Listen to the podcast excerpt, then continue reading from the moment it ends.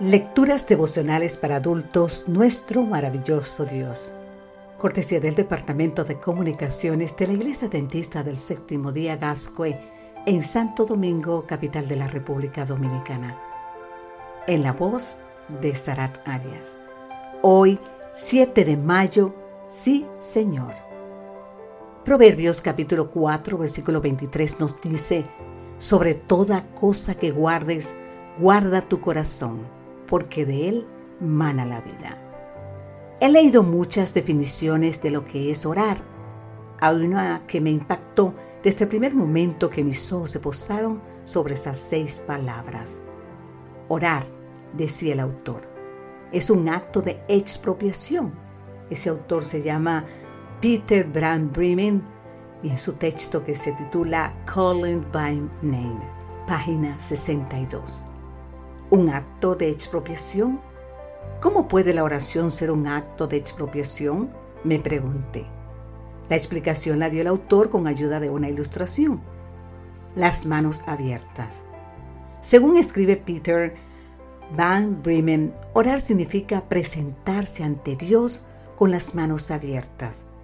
Lo que esto quiere decir es que cuando nos presentamos ante el Dios del universo, no hay nada que podamos ocultar él conoce los anhelos más profundos de nuestro corazón, nuestros amores y temores, nuestras ilusiones y frustraciones. Más importante aún, Él ve cargas que no necesitamos llevar y también los oídos que ahora mismo están compitiendo por la lealtad que solamente Él merece.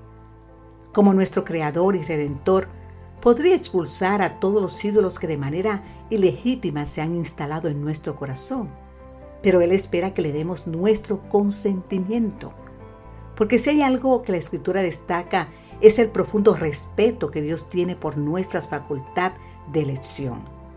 Anhela que digamos, sí Señor, porque su deseo es no solo eliminar de nuestra vida todo aquello que lo deshonra, sino también devolvernos el gozo de vivir de un modo que glorifique su nombre.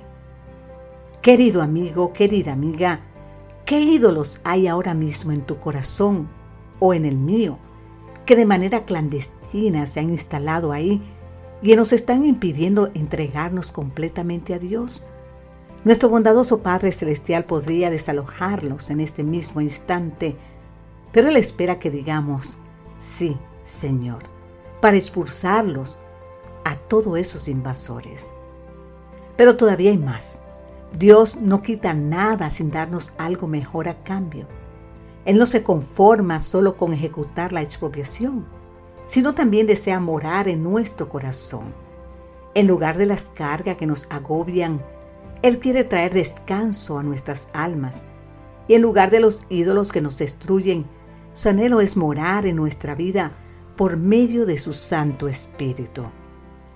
¿Hay algo o alguien en tu vida que te está impidiendo dar a Dios lo mejor de tus afectos, de tus recursos, de tu tiempo?